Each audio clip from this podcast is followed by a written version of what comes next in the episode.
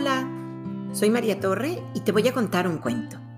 La ovejita negra, escrito e ilustrado por Elizabeth Shaw, publicado por Fondo de Cultura Económica.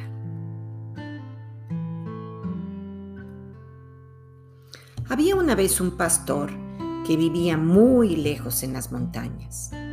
Tenía un perro ovejero llamado Polo, que le ayudaba a cuidar las ovejas. Polo vigilaba las ovejas mientras el pastor tejía, sentado en una roca cubierta de musgo.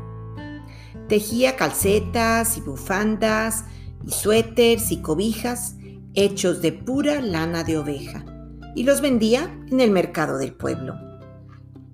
Cuando el pastor notaba que una oveja se alejaba demasiado del rebaño, sacaba un silbato de madera y daba un chiflido. un chiflido corto. Esta era la señal para que Polo corriera tras la oveja, la persiguiera y la llevara junto a las otras. Polo se sentía muy importante en esos momentos. Al atardecer, el pastor daba un chiflido largo. un chiflido largo con su silbato. Y esto significaba que Polo tenía que reunir a las ovejas y hacerlas entrar al corral.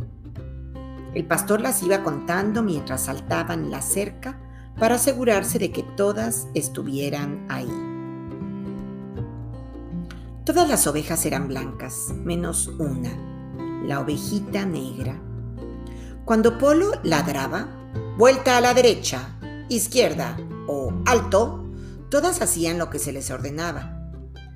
Todas menos una, la negrita, a veces daba la vuelta a la izquierda, cuando debía dar la vuelta a la derecha, porque estaba pensando en otra cosa. Esto a Polo no le gustaba nada. Esa oveja negra no me obedece, se quejaba Polo con el pastor. Y piensa demasiado. Las ovejas no necesitan pensar. Yo pienso por ellas. La ovejita negra soñaba con ser como las otras. Polo se da cuenta cuando me equivoco porque soy negra, le dijo al pastor. ¿No podrías tejerme una chaquetita blanca? Así no llamaría tanto la atención. Claro que no, contestó el pastor. Tú eres una ovejita muy especial. Cuando las estoy contando mientras entran al corral, me da mucho sueño, pero siempre me despierta mi ovejita negra cuando salta a la cerca sobre todo cuando se tropieza. Sin embargo, a Apolo le gustaba el orden y la disciplina en el rebaño. Espera y vas a ver, le decía entre gruñidos a la oveja negra. Yo me encargo de que te vendan después de la trasquila. Entonces sí vamos a tener un rebaño bien ordenado. La ovejita miraba con añoranza las blancas nubecitas del cielo. El pastor dice que son las almas de las ovejas buenas, pensaba. A lo mejor un día yo también voy a ser una nubecita blanca. Entonces se dio cuenta de que el cielo se estaba oscureciendo detrás de la montaña. ¡Va a llover! ¡Va a llover! gritó. Yo te diré cuando esté por llover, ladró Polo. De repente estalló la tormenta, con granizo y nieve y viento. Se va a arruinar mi tejido, exclamó el pastor. Corre, Polo, tenemos que protegernos. Corrieron hasta la cabaña del pastor. Las ovejas van a estar bien. Tienen sus buenos abrigos de lana. Prendió un sabroso fuego para secar sus cosas y se bebió uno o dos tragos. Cayó la noche. Mañana nos ocuparemos de las ovejas, dijo el pastor. No hay de qué preocuparse, contestó Polo. Se quedarán donde las dejamos, porque yo no estoy ahí para decirles lo que tienen que hacer. Y se recostó al lado del fuego. Mientras tanto, las ovejas estaban poniendo intranquilas y nerviosas. ¿Dónde está Polo? ¿Dónde está Polo? balaban. ¿Qué hacemos? ¿Qué hacemos? Ve, tenemos que buscar un refugio, dijo la ovejita negra. Síganme. Creo que yo sé dónde hay una cueva. Detrás de la oveja negra subieron la colina hasta unas rocas ahuecadas que formaban una saliente, como un techo. Debemos quedarnos juntitas y así no nos va a dar frío. Cuando amanezca, yo buscaré al pastor, dijo la ovejita negra.